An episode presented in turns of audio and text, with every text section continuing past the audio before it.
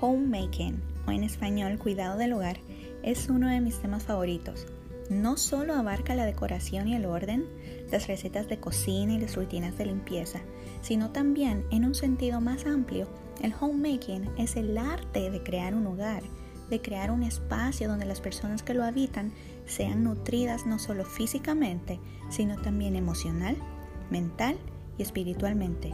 En este podcast, además de tips y consejos prácticos para el cuidado de tu hogar, deseo compartir contigo todo aquello que el Señor me ha ido mostrando en el camino, anécdotas de crecimiento personal y entrevistas, con la intención de inspirarte, ayudarte y animarte a abrazar la bendición de poder cuidar de tu hogar.